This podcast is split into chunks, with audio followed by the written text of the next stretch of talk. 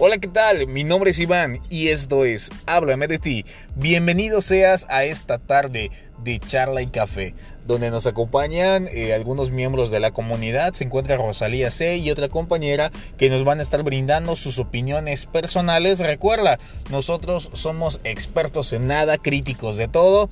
Y bien, este es un podcast donde no vas a encontrar absolutamente nada nuevo, pero tal vez eh, te des cuenta de que hay muchas situaciones, muchas cosas de la vida diaria que normalizamos, que hoy día pensamos que son completamente normales y que utilizamos ciertas frases para irnos eh, guardando de, dentro de nuestra sociedad, como el no pasa nada, el no importa, luego lo compongo, ¿no? Entonces, eh, hoy vamos a hablar acerca de los grupos de autoayuda, qué son, de dónde vienen, cómo se conforman, eh, cómo se mastica, cómo se toma, para qué sirve realmente. Entonces vamos a dar inicio de esta manera. Te invito a que vayas por tu refresco, tu café, lo que tú desees, pero sobre todo, ven, quédate, escucha y si tienes alguna duda, vamos a dejarlo en nuestras redes sociales, donde vas a poder contactarnos, nuestro número telefónico. Estamos en Facebook igual, como Grupo Miluz Hacienda San Francisco, y vamos a brindarles igual eh, donde se encuentran los diferentes grupos de nuestra comunidad. Pues bien, vamos a dar inicio a esto que es Háblame de ti.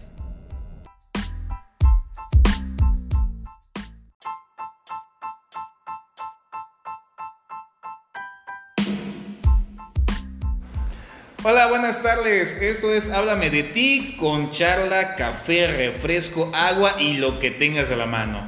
Esta tarde se, encuentra conmigo eh, Rosalía C y una compañera más de la comunidad. Hola Iván, buenas tardes. Aquí muy contenta de estar en este podcast hablando un poco sobre los grupos de autoayuda. Hola, ¿qué tal? Mi nombre es JB y yo soy perteneciente a esta comunidad mucho gusto y una bienvenida. Pues bien, vamos a estar hablando acerca de esta comunidad a la cual nosotros pertenecemos, que es de cuarto y quinto paso. Y eh, Rosalía nos va a estar compartiendo un poco de la historia en cuanto a de dónde viene, cómo se forma. No sé si quiera empezar con este tema. Claro que sí, me daría, yo creo que es lo más importante empezar a hablar sobre la historia, no solo de cuarto y quinto paso, sino de todos los grupos de autoayuda, de dónde vienen. Todos nacen del grupo, del programa de Alcohólicos Anónimos. De ahí salen los, los grupos de Alatín, de Alanón, de neuróticos, de codependientes, de comelones compulsivos. O sea que es una comunidad de grupos de autoayuda son los grupos de autoayuda, llamados grupos de autoayuda actualmente, que con diferentes características, cada uno de ellos tiene su propia característica, ¿no? Y bueno, actualmente los grupos de cuarto y quinto paso, que es una mezcla y un poco de todos vemos en cuarto y quinto paso, ¿no? ¿Por qué mezcla? ¿A, qué, ¿A qué se refiere con esto de mezcla? Bueno, porque no es exclusivamente de alcohólicos drogadictos, es un programa donde nos basamos más en las emociones y donde en la comunidad hay gente que tiene problemas de neurosis, problemas de depresión, problemas de ansiedad, problemas de adicciones, ¿no? Así sea a comida, a sustancias, a personas. Yo creo que eso es lo, lo la problemática que hay en día de que de repente uno puede creer que en los grupos de autoayuda únicamente llegan alcohólicos o llegan drogadictos. Eh, de repente tengo compañeros y compañeras que ni beben ni se drogan y a lo mejor y nunca han probado ni siquiera una pastilla, una sustancia. O sea, que vienen enteramente por sus emociones. Sí, o sea, en los grupos de cuarto y quinto paso nacen de los grupos de alcohólicos anónimos también, salen de los grupos 24 horas y bueno, en algún momento por eso se enfoca en que solo son para adictos, ¿no? Pero la realidad es que no. Los primeros que llegaron eran las personas adictas, pero luego empezaron a llegar sus familiares de esos adictos, ¿no? Que ya no, eran que ya no tenían problemas de adicciones. Y fíjate, déjame comentarte que eso es algo tan genial que cuando yo por primera vez escucho de este grupo y yo digo, no, o sea, no, yo, o sea, tenía un nivel de estudios como el que tengo, ¿Cómo me voy a ir a meter ahí? Y me doy cuenta que cuando por primera vez asisto a una junta, mi problema era que confundía el amor propio con la dependencia a un ser humano. ¡Qué fuerte! ¡Qué fuerte! ¡Qué fuerte! La verdad es que sí, fuerte. Nah, yo creo que están bromeando, eso no existe. bueno, a mí me gusta decirle la mala relación con los seres humanos, ¿no? Esa manera torcida que tenemos de relacionarnos con las personas y que creemos que es amor y que en realidad nos lleva a mucho sufrimiento, a mucho sufrimiento, a mucho, a mucho victimismo. Bueno, es que ya nos, ya nos estaríamos metiendo en un tema bastante extenso y largo. Digo, la codependencia, los problemas emocionales, eh, la neurosis, son temas tan, tan extensos que, que no acabaríamos. Vamos a centrarnos un poco en cuanto a ¿Qué son los grupos de autoayuda? Específicamente, ¿qué son? ¿Y para quién está eh, ese tipo de grupos? Bueno, este tipo de grupos, así como dice la palabra autoayuda, nosotros nos autoayudamos siempre con un otro. O sea, nunca solo, siempre es con un otro. Ese, ¿Ese otro a qué se refiere? Con un igual a ti. O sea, es otro compañero igual que tú, que va un poco más adelante que tú o muy adelante que tú y que ha atravesado los problemas que tú has atravesado y que te va a guiar en este camino, que no es un camino fácil, pero sí es un camino de vivir de una forma distinta.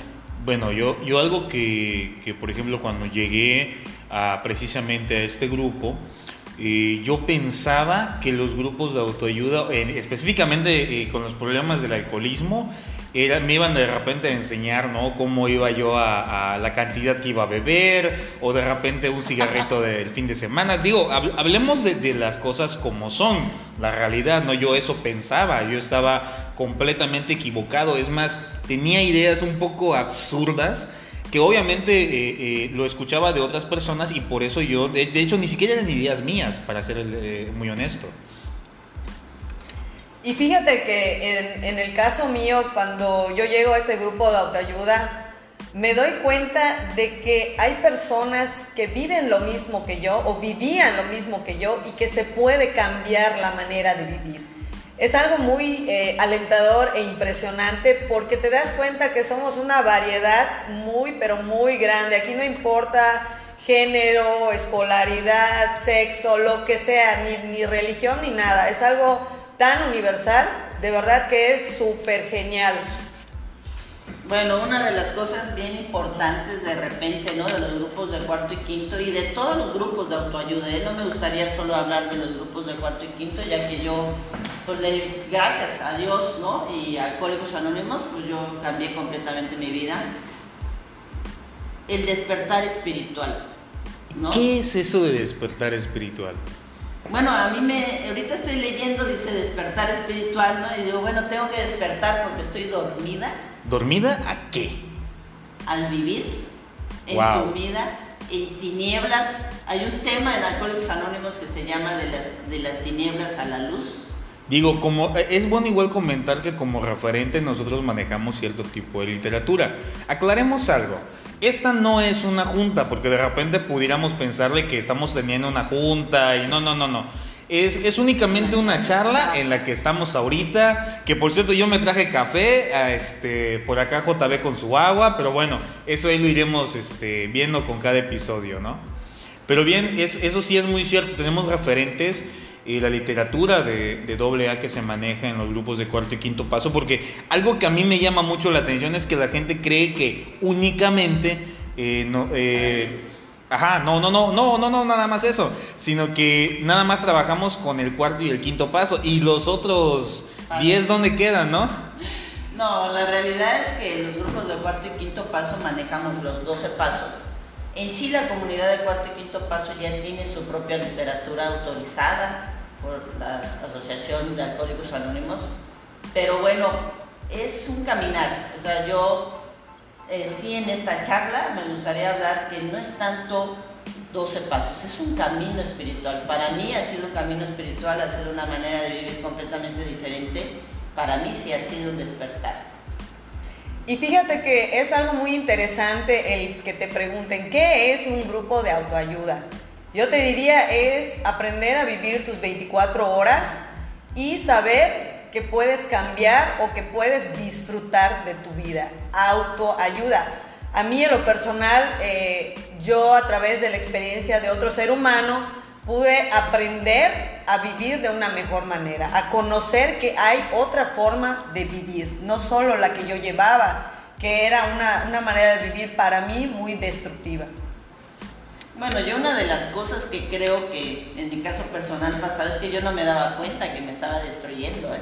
De repente a mí todo el mundo se daba cuenta que yo me estaba destruyendo. Y, creo que eso es algo que sucede bastante común, ¿eh? porque somos los últimos que nos damos cuenta de que, de que tenemos un problema, ¿no? O sea, eh, algo que, que de repente escuchaba mucho es esto de que el alcohólico, como ejemplo, este, es el último que se entera de que está en un estado etílico, ¿no?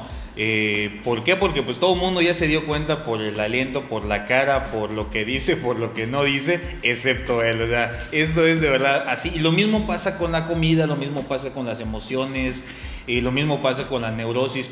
Algo que a mí me quedó muy claro es de que aquí específicamente, eh, en este grupo donde hoy día nos encontramos, tenemos una pequeña diferencia.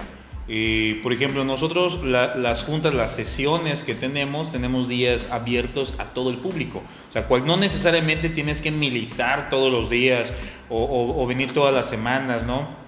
O haber vivido la experiencia. O haber vivido la experiencia, que de hecho vamos a, vamos a tocar ese tema, vamos a hablar acerca de ello. Eh, sin embargo, eh, eh, hay juntas que van enfocadas a la codependencia. Hay una junta maravillosa de Confront donde nos ponemos este intensos. Intensos, sí. Sí, sí, sí. Es que, es que de verdad la palabra yo creo que es, es muy pequeña, ¿no? Porque luego ahí tocamos temas muy interesantes y nos damos cuenta también de muchas cosas es estudiar la literatura, pero sobre todo esta parte de poderlo compartir con toda la comunidad, con cualquier persona que diga, chinga, hoy, hoy, no sé, te quiero acompañar o quiero hacer algo diferente o tengo la curiosidad, porque mucha gente luego llega por curiosidad, ¿eh? Sí, la realidad que cuando me comentaste de hacer esto, esta transmisión como de radio, porque yo no soy muy buena para la tecnología, lo mejor que me parece es eso, o sea, el darse la oportunidad a tanta gente que no tiene una idea y que de verdad no es que seamos un grupo de locos y de adictos, o sea, no es cierto, o sea, hay, una, hay un perjuicio muy grande ahí entre la mayoría de las personas que no se acercan a un grupo de autoayuda, el que sea, porque creen que te vas a decir que estás loco o una cosa así, es como ir al psiquiatra, al psiquiatra, ¿no? Y no vas porque pues te van a decir que estás loco, ¿no? Es un perjuicio ahí que hay muy fuerte. Entonces, de repente, darte la oportunidad de conocer algo diferente, simplemente, ¿no? No es que te vayan a etiquetar enseguida que ya tienes una enfermedad o que tienes un trastorno emocional. No, esto es solo darte la oportunidad de escuchar algo diferente, ¿no? Y de escucharlos a gente como tú, como yo, que en algún momento tenemos una crisis emocional y que gracias a esa crisis, crisis emocional llegamos a un grupo. Y es algo muy genial eso de oportunidad porque yo he vivido, eh, pues en mi experiencia y de toda la gente que he conocido en esta comunidad, que aquí es cuando explotas tus verdaderos, eh, tus habilidades, tus destrezas y tus tus talentos, exacto, tus talentos para lo que realmente eres buenísimo y que ni tú sabías y tienes la confianza de que ahora sabes que tienes algo que no habías descubierto en ti en muchísimo tiempo. Bueno, esto es un dar y recibir, ¿no? Constante. Es una experiencia completamente diferente, es una manera de vivir diferente. Esa palabra eh, que acaba de decirme, eso se me hace muy interesante. Experiencia. Nosotros vivimos una experiencia. Eh, no podemos compartir específicamente qué hacemos porque es parte de vivir esa experiencia. Si podemos eh, usar algún término, alguna palabra para describirlo, ¿cuál sería? La experiencia es un despertar es una experiencia espiritual, no es religioso, no es que vamos a hablar de Dios, o sea, no te con la gente, bueno, yo misma me confundía con la palabra espiritual, cuando escuchaba yo espiritual decía Dios, ¿no? Y como yo de repente andaba ahí medio enojada con Dios, pues Pero no si eso no sucede. Era algo que a mí no me gustaba mucho, que el simple, la simple palabra ya me hacía ruido, yo pensaba en la religión enseguida y la realidad es que no, no, no tiene nada que O ver sea con que sí hay una diferencia entre religión y espiritualidad. Mucha diferencia, mucha diferencia. La palabra espiritual creo que abarca muchas cosas, muchas cosas, pero no es religión. Fíjese que a- a- algo que, que sí me gustaría compartirles es, eh, en mi caso personal, a mí me sirvió, por, decirlo de alguna manera, para poder abrir mis ojos, para poder despertar, así como suena la palabra, despertar a algo que no quería ver, Despertar a un mundo diferente, ¿no? A, Sí. a- a ver, de repente echar para atrás y dices, en la madre, ¿cómo va, no? O sea, ¿qué he hecho, no? Digo, este es un podcast donde vamos a estar hablando, eh, tal vez no a calzón quitado, porque luego nos espantamos de, de ciertas palabras, pero sí vamos a decir las cosas como son. Digo, tenemos esa libertad, eso es lo padre de las redes sociales. Yo creo que esa es una gran verdad, ¿no? Creo que cuando despiertas, lo primero que sucede es que volteas para atrás y dices, ¡ay! ¿No? O sea, nos, nos pega fuerte nuestros mismos comportamientos, nuestras mismas actitudes, ¿no? De repente es, ¿cómo estaba yo dormida, no? ¿Cómo es que no me había dado cuenta de esto y de esto y de esto, ¿no? Porque no lo ves, ¿no? Entonces, para mí es súper importante el despertar, ¿no? La espiritualidad, un día escuché a una persona decir que la religión es el cáliz y lo espiritual es lo que está dentro del cáliz, ¿no? La esencia, el mar, el amor, Dios, como tú lo quieras decir, ¿no? Pero es la esencia. La espiritualidad es la esencia del ser humano. Eh, volviendo a lo que comentabas acerca de cómo definiría la experiencia, es entender, para mí fue entender con quién estoy encabronada, con quién, por qué estoy encabronada, qué estoy haciendo mal y qué no estoy haciendo como debe de ser o qué no quiero hacer. Responsable y responsablemente, o sea, ahora sí que es una conciencia que se te abre y que ya no hay vuelta para atrás, ¿no? Es algo muy fuerte, pero muy, pero muy, de verdad, muy productivo en nuestra vida. Es, lograr un cambio, obviamente siempre y cuando tú lo quieras. Hay una realidad con esto del despertar, ¿no? De que cuando tú vas a la experiencia espiritual, lo que sucede es que despiertas. O sea, te empiezas a dar cuenta de tus porqués, diría yo, ¿no? Más que nada creo que es lo que más vemos, mis porqués. O sea, en qué momento tomé esa primera decisión equivocada y me aferré a ella, ¿no?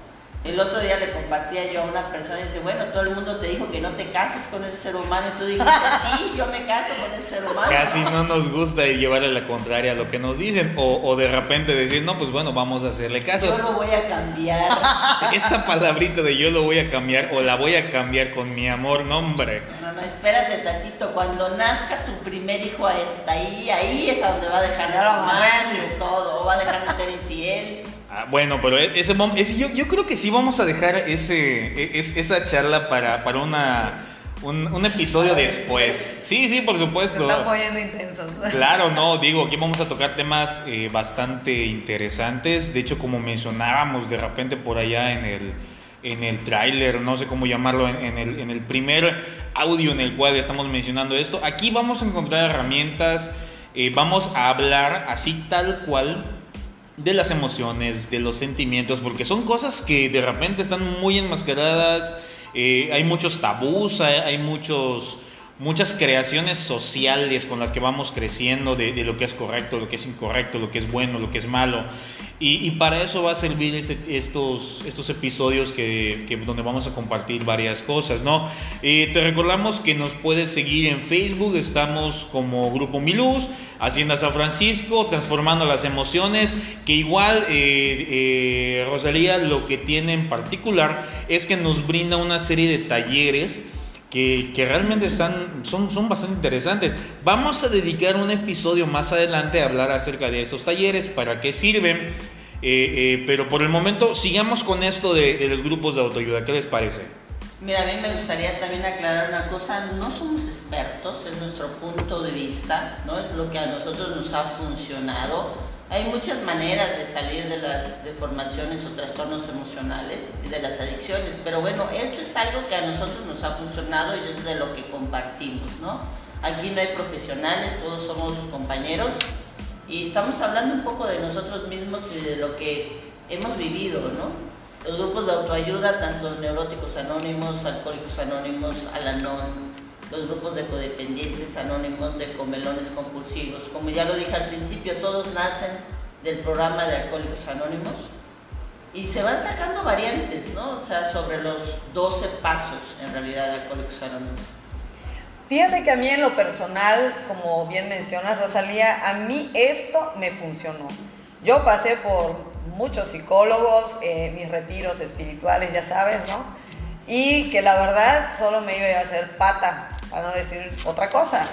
Pero algo muy genial es que igual el temor a que yo diga, bueno, si voy y lo cuento y luego van y se lo cuentan a mis vecinos, o sea, y no, aquí tenemos algo que se llama anonimato, que es la base de nuestra comunidad que lo que aquí decimos, aquí se queda, no ponemos títulos, nombres, nada, aquí se queda. Y eso es algo que a mí me dio mucha seguridad y me dejó abrirme y ver realmente y decir lo que realmente hay en mí. Bueno, eso es ya un poco más avanzado, ¿no? Yo siento que todos llegamos porque sucedió algo. Algo nos sucede en particular a mí y a cada uno de los que estamos aquí y en realidad creo que a la mayoría de la gente al acudir a un psiquiatra, a un psicólogo, a algún taller, algo está sucediendo o algo te acaba de suceder, ¿no? Que te lleva a una situación emocional difícil, alguna pérdida, una crisis. Que muchos le llaman tocar fondo, ¿no? De hecho, eh, o más bien, bueno, en mi caso personal fue que el fondo a mí me tocó. Ahorita vamos a hablar un poquito acerca de eso. Pero esto es interesante porque muchos uh, de, de, esta manera le llaman a ese de repente chispazo, no sé cómo decirle, el, el como que te, ese te están tocando la puerta de que algo está pasando en tu vida, algo está sucediendo o algo sucedió. Muchas veces es un ultimátum, ¿no? Por ejemplo, para el alcohólico drogadicto, cuando le ponen el ultimátum, o cambias o te vas, ¿no? O me voy, pues eso es lo que le hace muchas veces reaccionar y llegar a un programa de autoayuda, ¿no? Y en el caso de los comelones, ¿cómo sería, o, no sé, cómo sería ese, ese fondo? Bueno, pues el cuerpo, la deformación del cuerpo y sobre todo el físicamente, ¿no? El daño que te haces físicamente. O sea, ahí los comelones compulsivos tienen problemas serios de salud. Y que no lo ven. Es como que de repente estás, te estás enfrente a un espejo y tú te ves bien. De hecho, a mí me, llegó a pasar esa situación. Digo, no, no tanto con la comida, mi problema es más eh, con, la sustancia, de repente con el alcohol, pero sí el no poder eh, ponerle un alto, no poder ponerle un freno. Bueno, el problema de la comida no es específicamente que seas un comelón compulsivo. Puedes tener problemas de anorexia, puedes tener problemas de bulimia. no solamente es comer en exceso, ¿eh? En realidad es lo que a dónde te llevan esas conductas, ¿no? Tanto la anorexia como la bulimia, como el comer compulsivamente te lleva a situaciones físicas muy muy peligrosas. Una vez escuché lo siguiente.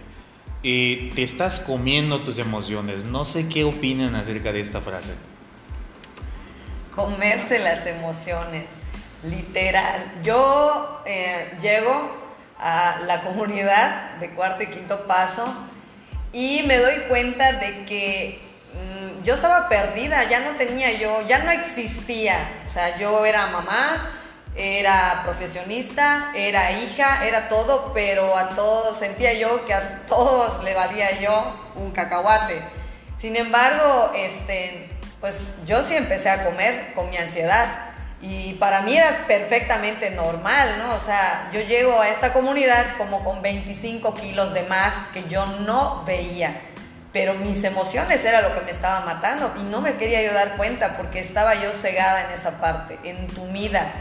Bueno, yo he tenido la oportunidad en el tiempo que estoy aquí de platicar con muchos compañeros, ¿no? Y una de las primeras comelonas, con que llegaron con programa de comelones compulsivos al, grupo de cuarto y quinto paso me comentaba que su, tienen alimentos que son su alcohol, ¿no? Alimentos adictivos.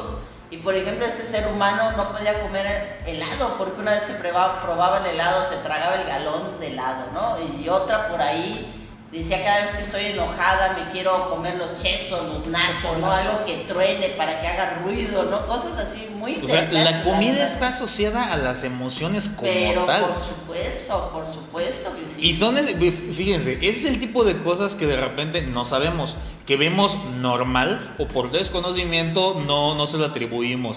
Pero sí, de repente el, el, las personas que comen de repente mucha fritanga, muchas cosas ahí, no necesariamente que está asociado, pero tiene, tiene luego que ver. Es que eso es tan extenso, o sea... Sí, sí, sí. El, programa de comelones compulsivos es muy, muy extenso, pero una de las cosas características que tiene es que todas y cada una de ellas tienen su alcohol, por decirlo así. O sea, son adictas a algún alimento en específico. Así como puede ser la pizza, y estamos hablando que no te puedes comer una rebanada de pizza porque te tienes que comer la pizza. Estamos hablando de que no puedes probar el, helado porque te tienes que comer el galón de helado. O sea, eso de que está el helado en el refrigerador y tú estás acostado y estás pensando en que ahí está el helado, que te tienes que parar y te lo a comer, ¿no? La cuchara. Así, o... el chocolate. El, comiéndote tus emociones. Es uno de los talleres que doy y bueno, la realidad es que yo sé que la gente aprende, pero la que más aprende soy yo. Eso es interesante porque dentro del grupo, dentro de la comunidad de cuarto y quinto paso, eh, lo que nos funciona no es que alguien nos ayude, sino también el poder ayudar a otra persona. Eso realmente, el poderle brindar ese cómo llegué, ese cómo estaba, ese cómo estaba antes en el lugar en donde tú hoy día estás, el poder verme a través de otro ser humano, eso me hace pensar dos cosas. Uno, que no soy el único que está pasando por la misma situación. Y dos, si él pudo salir de ahí, yo puedo también. Sí, es una realidad, ¿no? O sea, creo que el problema de la comida, de la adicción de la comida, es uno de los más difíciles, ¿eh? Porque bueno, tú tienes que relacionarte con tu enfermedad, que es la comida, tú no puedes dejar de comer y bueno, eso se vuelve un poco más complicado. No es lo mismo el alcohol, la droga o la gente, los seres humanos en específico, porque tú puedes alejarte del alcohol, puedes alejarte de la droga, puedes alejarte de esa persona que te hace tanto daño, pero no puedes alejarte de la comida, tienes que seguir comiendo. Entonces, ahí sí hay una particularidad, digamos, ¿no? Muy, muy específica, ¿no? Muy, mm, que tiene otras dinámicas, podríamos llamarlo, ¿no? Para poder manejar mejor las emociones y no llevarlos a su comida. Y por ejemplo, en el caso de la neurosis. Híjole, la neurosis es un pensamiento insidioso, ¿no? Que te llega en ese momento en donde crees que las personas están burlando de ti, se están, este, están hablando de ti. Es una reacción, o sea, la gente que es neurótica que explota, la que explota, hasta la que implota, pero tienen esos pensamientos muy obsesivos, muy de victimismo. Porque todo gira a su alrededor. Que todo gira a su alrededor. Una de las cosas bien, bien importantes, ¿no? Es, híjoles, yo pude haber sufrido un evento y pude haber sido víctima y eso es una cosa que viene del externa, ¿no? Que viene y me atropelló, me golpearon, me chocaron, me robaron, es algo externo. Entonces yo soy víctima, pero el neurótico tiende a victimizarse. O sea, viven victimizándose y eso es otra cosa, completamente otra cosa. Pobrecito de mí, miren cómo sufro. Sí, sí, sí. Nadie de hecho, ve lo que hago, yo soy el único que hago las cosas, nadie se da cuenta, nadie me apoya, nadie me ayuda, ¿no? En una situación Eso no sucede mucho. Sí, sí, sí, no, no. No, sí, sí, sí, de verdad. lo digo como sarcasmo, ¿eh? El neurótico, el alcohólico tiene mucho de neurótico. Es que, bueno, algo que, que, yo he aprendido de repente con la, la, parte de la codependencia, que también ahorita vamos a rascarle tantito, es de que antes de un codependiente y antes de un alcohólico hay un neurótico. Porque la neurosis es el mal manejo de las emociones. Sí, este modo de pensar que, este victimismo, ¿no? Yo, yo relaciono mucho, mucho la neurosis con el victimismo. O sea, estar en un rol de víctima, sintiendo que todo el mundo abusa de mí todo el mundo me quiere fastidiar, ¿no? todo en mi entorno está mal, ¿no? Se, se, distingue mucho con la compulsión, por ejemplo, en la limpieza, con la compulsión en el perfeccionismo, el neurótico es perfeccionista, o sea, todo tiene que estar perfecto. Es controlador mil por ciento, que quiere controlar hasta el clima, quiere controlar el tiempo, o sea, todo. El, el, neurótico sufre, la, realidad es que es cruel con él mismo porque pues, no se escapa más que en su neurosis y es cruel es muy cruel, es una enfermedad que te lleva pronto al suicidio, que te lleva a depresiones profundas. O sea, la neurosis no es un juego, es una cosa seria. Que de hecho, uno de los tabús más fuertes que hay en cuanto a la neurosis es, ah, ¿por qué esta persona grita es neurótico? Y no, de hecho, algo que, me resulta muy... Eh, eh, lo, digo de repente riéndome, pero de verdad, es, es eh, es muy común pensar que la, que la, persona que es neurótica tiene que estar gritando todo el tiempo y no es así. Hay mucha gente que no dice una sola palabra, pero por dentro es un volcán en erupción. Vive lastimando mucho su cuerpo, porque sus emociones lo que hacen es irse atorando en diferentes partes de su cuerpo y vive lastimando mucho su cuerpo. O sea, llegan enfermedades fuertes, o sea, las enfermedades pues, degenerativas fuertes, diabetes, osteoporosis, son un origen de la neurosis, es una realidad. Esto es una realidad, no es un juego. La neurosis es una de las, ¿cómo le podríamos decir? ¿Pandemia? ¿No? Le podríamos llamar pandemia actual del siglo XXI, la neurosis, junto con la depresión, que van muy agarrados de la mano. Yo podría decir que es el mal del siglo XXI, ¿eh? amén de las adicciones. Y fíjate que yo conozco gente neurótica que a mí a diario me ha tocado que hacen horas y horas de ejercicios con una furia y un enojo y ves que están en elíptica y dándole, dándole, aunque ya no pueden más, pero no pueden parar, o sea, no pueden parar y cuando logran parar se sienten súper, pero súper madreados y la verdad es que te dicen, ah, me siento muy bien, ¿no? O sea, una fuga terrible, terrible. Bueno, y si nos ponemos a ver así, pues te darás cuenta también del daño en el cuerpo. ¿no? Tanto en la forma en que comemos, mal comemos, como los comelones compulsivos tienen un daño en el cuerpo, así sea anorexia, bulimia, como en la neurosis, en las fugas que utilizas para fugarte. O sea, se dan cuenta de que todo está relacionado de alguna manera. Eh, ¿Y cuál es el centro, cuál es la base de todo el mal manejo de las emociones? Porque, el, eh, por ejemplo, ahorita comentaba JB, ¿no? El, ejercicio que sea, para poder tener un régimen de ejercicio eh, fuerte. La alimentación. No, no, déjate. Una cosa es lo sano y otra cosa es lo obsesivo. Así es. No, o sea, ya, ya cuando caemos en la obsesión es donde empiezan a ver todos estos rollos, donde empiezan a ver todos estos problemas. Ahora, haciendo un lado la neurosis, es que hoy eh, estamos hablando un poquito de todo porque eso es lo que hacemos aquí. O sea, aquí no, no somos exclusivos, no hay una exclusividad de, de, de pues una enfermedad, sino que esto es un grupo de cuarto y quinto paso. Mira, este es un grupo de cuarto y quinto paso con una mezcla de alcohólicos anónimos, con una mezcla de neuróticos, con una mezcla de comelones, porque pues no somos un grupo de cuarto y quinto paso tradicional, o sea, no somos un grupo abierto, somos un grupo donde dejamos que la gente abra, ¿no? Se conozca, decida, ¿no? La mayoría de los grupos de cuarto y quinto paso son grupos cerrados donde pues, no puede haber gente que no haya vivido la experiencia, por ejemplo, ¿no? Esa es una de sus características de los grupos de cuarto y quinto paso. Nosotros no. O sea, somos una mezcla de doble A, ¿no? Somos una mezcla de neuróticos, somos una mezcla de comelones, somos una mezcla de codependencia. O sea, nosotros somos un grupo de verdad, y esto hasta con orgullo lo digo, ¿no? Diferente, diferente de alguna manera somos inclusivos. Inclusivos y abarca desde la palabra emociones. ¿Qué te provoca la emoción? Ah, me dan ganas de comer, me dan ganas de, golpear a alguien, me da ganas de tirarme a dormir y no levantarme y no bañarme y, y no hacer nada.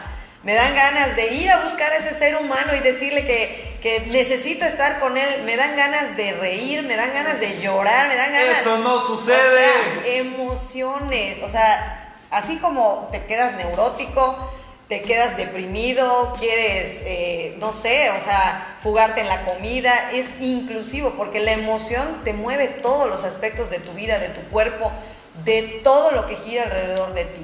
Y la única persona que puede hacer algo eres tú. Y una pregunta muy interesante que le haría yo a Rosalía, esto tiene una cura, la parte emocional tiene una cura, ¿cómo le hacemos? Bueno, para mí es solo por hoy. ¿no? Solo por hoy yo he ido acumulando un tiempo y he ido transformando mi vida, mi cuerpo, mi familia completamente, ¿no? Yo creo que el nombre de transformando las emociones de ahí viene, de esta transformación mía personal, ¿no? Y de mucha gente que conozco, que he conocido en este camino, que ha ido transformando su vida, como JB, ¿no? Porque yo la conocí cuando ella llegó, era un ser humano y hoy es otro ser humano. Completamente. Bueno, es que en mi caso, en mi caso personal, este, pues cada quien tiene sus propias particularidades. La, la, realidad es de que el programa no nos hace perfectos, porque luego, luego ahí vienen muchas cosas que, que vamos, eh, eh, eh, no sé, vemos el que lleva dos, tres pasos adelante de mí y pienso que ya lo superó, o que ya no tiene broncas, o que tiene la vida resuelta. Digo, son de las cosas que cuando llega uno empieza a pensar, pero cuando ya le vas caminando, de repente, ay, yo me he tropezado y, mire que no es fácil y, de verdad, no es fácil tropezarse. Mira, estábamos hablando hace un rato del despertar espiritual, ¿no? Es el doceavo paso. Siempre puedes ser un mejor ser humano. O sea, día a día, mes tras mes, año tras año, tú puedes convertirte en un mejor ser humano. Y eso es lo que hacen los programas de autoayuda nos va llevando a día a día a volvernos un mejor ser humano. O sea, yo creo que si lo comparamos con el dinero, si tú estás ganando, no sé, mil pesos, ¿por qué vas a, a, querer dejar de ganar 10 mil pesos? ¿No? Lo mismo esto, emocionalmente uno va ganando con el tiempo, vamos recuperándonos y vamos sintiéndonos cada vez mejor. No nos gusta porque a veces aprieta mucho, ¿no? Y a veces ya me quiero dar de alta ya quiero este, decir, ya, llegué a mi límite, ¿no? Ya estoy bien, ya me siento bien, ya no ocupo, ¿no? Y normalmente son situaciones que nos llevan... O creo que ya estoy bien, porque también esa es otra. Bueno, es... Un día en uno de estos podcasts vamos a hablar de los defectos de carácter. Wow. Y una de las cosas que hace que las personas lleguen a un grupo, crezcan, mejoren y se vayan es esa necesidad muchas veces de creer que ya estoy bien, ¿no? Ya me siento bien, ya creo que puedo manejar mi vida yo sola, ¿no? Y a veces es válido, yo creo que es válido, creo que a lo mejor funciona, a algunos a lo mejor les funciona, a mí no me funcionó, a mí no, no me ha funcionado, a mí lo que me ha funcionado es esto, yo comparto lo que a mí me ha funcionado. Ahora sí que el que se va y regresa es el que puede compartir si le funcionó o no le funcionó. Y ahí entra otro aspecto muy importante, el, pensar si realmente una persona puede llegar a cambiar. O sea, si puedes tú llegar a cambiar, obviamente para mejorar.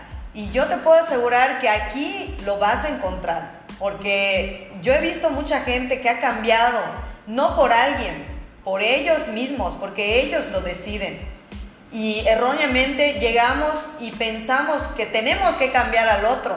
Y la verdad es que nosotros somos los que tenemos que cambiar para que nuestra vida cambie. Sí, pero hay que ser realistas, ¿no? En, en la vida, en el día a día, siempre estoy queriendo que el otro cambie.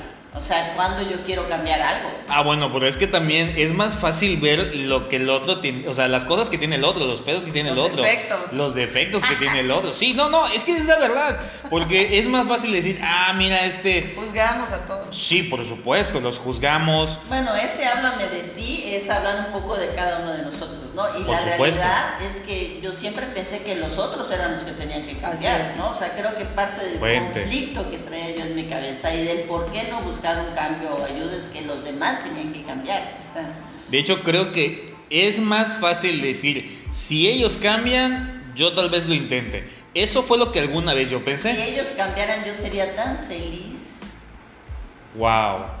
No sé tú, pero tú que estás escuchando esto, pero esa frasecita ahorita me empezó a rebotar en la cabeza porque de verdad lo pensé y me la creí. Yo creo que eso fue lo peor de todo, que de verdad me lo creí. Hay ciertas frasecitas que luego eh, nos vamos comprando. A mí una que de plano me dio mucho, mucho trabajo poder quitármela de la cabeza es el no pasa nada. No sé qué opinan de esa frasecita. Ay, ese no pasa nada, mi frase yo la completaría, ¿no? La mía es, si nadie lo sabe, no pasa nada. Wow. Y ahorita que menciona eso, Rosalía, de que si todos cambiaran yo sería feliz, o sea, el darte cuenta que tu felicidad dependa de otra persona, está cañón, o sea, está cañón porque tú dices, es que si tú dejas de hacer esto, yo entonces voy a ser feliz. Y si se va el ser humano, entonces, ¿qué pasa contigo? O sea, es algo muy fuerte, es, algo muy, muy que traes muy dentro y que dejas de existir porque depende de otra persona, ¿no? Y también lo, lo que menciona de que no pasa nada, todo pasa, pero tú no quieres ver qué está pasando. No, y hay una realidad, ¿no? Si se va el ser humano porque vino y me dijo, no te quiero, quiero al otro ser humano, ¿no? Y uno Calmada, siente que se muere no porque, ¿no? O sea, uno, uno quiere morir en ese momento en que el otro ser humano viene y te dice la verdad. ¿Y cómo se llama eso? Aquí le llamamos codependencia, ¿eh? Y vamos una vez rascándole eso, ¿eh? Yo le diría, ¿por qué cuando la verdad te explota en la cara? ¿Por qué te tuviste que esperar a que te explote la verdad en la cara? Porque ya lo sabías, nomás faltaba que te lo dijera. Bueno, es que hay otra. Yo, yo, yo hay algo que de repente este, lo, lo comento mucho, es verdaderamente, sí, sí, por ejemplo, no, lo pongo de ejemplo para, para, para entender esto. Sí, sí, sí, luego me pongo a mi Sí, es que, es que es esto ya mejor hice un lado las cosas, dejé el cafecito, senté el teléfono, vamos a ponernos serios. Eh, yo digo de esta manera, para que yo, yo veo un muro, ¿no? Y de repente voy caminando y, y choco contra el muro. Y choco contra el muro porque no tengo la capacidad de verlo. Pero puedes chocar con el muro mil veces, Iván. Sí, sí, por supuesto, pero ese es el punto, de que no tengo la capacidad de verlo. Cuando lo puedo ver, en el momento en el que yo digo, ahí hay un muro, ya puedo meter el freno o dar la vuelta, o por lo menos, no sé, este, poner las manos, no sé, pero por lo menos ya lo vi. Estamos hablando de. Cuando tú eres adicto a un ser humano, hasta cuando ves el muro sigues aporreándote con el muro. Hay un, hay un ejemplo en el programa de Alcohólicos Anónimos, se llama Entre calles, que es un ser humano temerario que cruza las calles retando un camión, que lo atropella dos, tres veces, ¿no? Y él siempre insiste en que ya no lo va a volver a atropellar, ¿no? Esto es el ejemplo del muro. La gente siempre cree que esta vez sí lo voy a lograr, ¿no? Sí voy a poder manejar pues no sé, la persona, el alcohol, lo que sea, la comida, con lo que me esté yo intoxicando, fugando. Y ahorita que menciona Rosalía eso de que, y si te dice ser humano que no te quiere y se va, yo lo primero que pensé, le rogaría que se quede porque tiene que darse cuenta de que yo soy lo mejor, ¿no? Y, y es una manera de pensar, de pensar muy cabrona, o sea, como tú pierdes dignidad, lo único que piensas es en que no se vaya, o sea, en el otro ser humano, pero tú, ¿dónde quedas? O sea, lo que realmente tú quieres, no, no, no puedes visualizarlo, o sea, tú solo ves lo que hay fuera de ti, pero no ves lo que hay dentro. Y eso incluye la emoción que estás sintiendo o lo que tú realmente quieres. Es algo muy fuerte. Yo creo, vez que tiene mucho que ver con esta con este dormir, ¿no? Hablábamos al principio del despertar cuando estoy dormida, yo vivo en la mentira. Entonces, si este ser humano viene y me dice, vistes mal, estás loca, yo no te estoy engañando, este, sí, ay, ¿cómo crees? Por Dios, ¿Te lo imaginaste? Te lo imaginaste, ¿no? Y lo peor es que lo cree el otro ser humano. Te están mintiendo. Mira, yo, yo no sé si tú lo crees realmente. Yo creo que me conviene, me conviene creerlo porque cuando yo me enfoco, me enfrento con la verdad, yo estoy obligada a hacer algún cambio, ¿sí sabes? O sea, tengo que asumir la responsabilidad de que ya lo vi. Vuelvo a lo mismo del muro. O, oye, o ya lo vi, ingreso en el tritreto, ¿no? Y entramos a los ingresos, una cosa así, ¿no? Vuelvo al mismo. Bienvenidos. Sí, sí, sí, ¿no? Y vuelvo a lo mismo. También, ¿no? En vez de que seamos dos, seamos cuatro. ¿Cómo va la canción? Claro, o sea. Eh, más vale tres que dos, no sé, pero sí, sí, sí, no. Y como decía de lo del muro, si no lo veo, no hago nada, ahí me sigo, me sigo estrellando. Pues bien, ya llevamos un ratillo. Fíjense algo interesante y curioso. Dijimos, vamos a aventarnos unos 20, 30 minutitos, llevamos 43. Eh, te recuerdo, este es un podcast eh, donde vamos a estarte compartiendo, pues esto, ¿no? Una, una buena charla. Vamos a estar hablando acerca de, herramientas, de talleres. Vamos a estar hablando de la comunidad. Eh, te recuerdo en nuestras redes sociales, puedes buscarnos en Facebook como Grupo Miluz, Hacienda San Francisco, transformando las emociones. Y te vamos a dejar unos números donde puedes comunicarte si tienes alguna duda o si tú eres parte de alguna comunidad y te interesa compartirnos tu experiencia, compartirnos tu vivencia. Eh, también eh, directamente en el Facebook eh, nos puedes mandar... No, sí, un inbox eh, vamos a estar hablando también del historial de alguna persona que así lo desee, completamente anónimo. Lo vamos a, leer, lo puedes enviar. Es, esto es para qué? Para que le podamos compartir a otra persona que a lo mejor está pasando por la misma situación que tú tienes el día de hoy y eso tal vez te pueda ayudar, ¿no? Eh, los números telefónicos son 9991 56 95 48. 99 91 56 95 48 y el otro número es 99 94 09 65 94 99 94 09 65 94 Facebook, Grupo Miluz, Hacienda San Francisco, eh, transformando las emociones. Y bien, no sé si quieran agregar algo más. Bueno, yo nada más decir gracias por la oportunidad de participar. Buenas tardes, que todos estén bien. Bye. Les esperamos en el siguiente podcast y de verdad que si les interesó, denle like, denle ahí me gusta, únanse a, a nuestra comunidad, de verdad. Eh, así empezamos a conocernos y te aseguro que aquí vas a tener una mano. Siempre una mano al que está pidiendo ayuda. Siempre. Por supuesto. Pues bien, mi nombre es Iván, esto es Háblame de ti y nos vemos en el próximo episodio.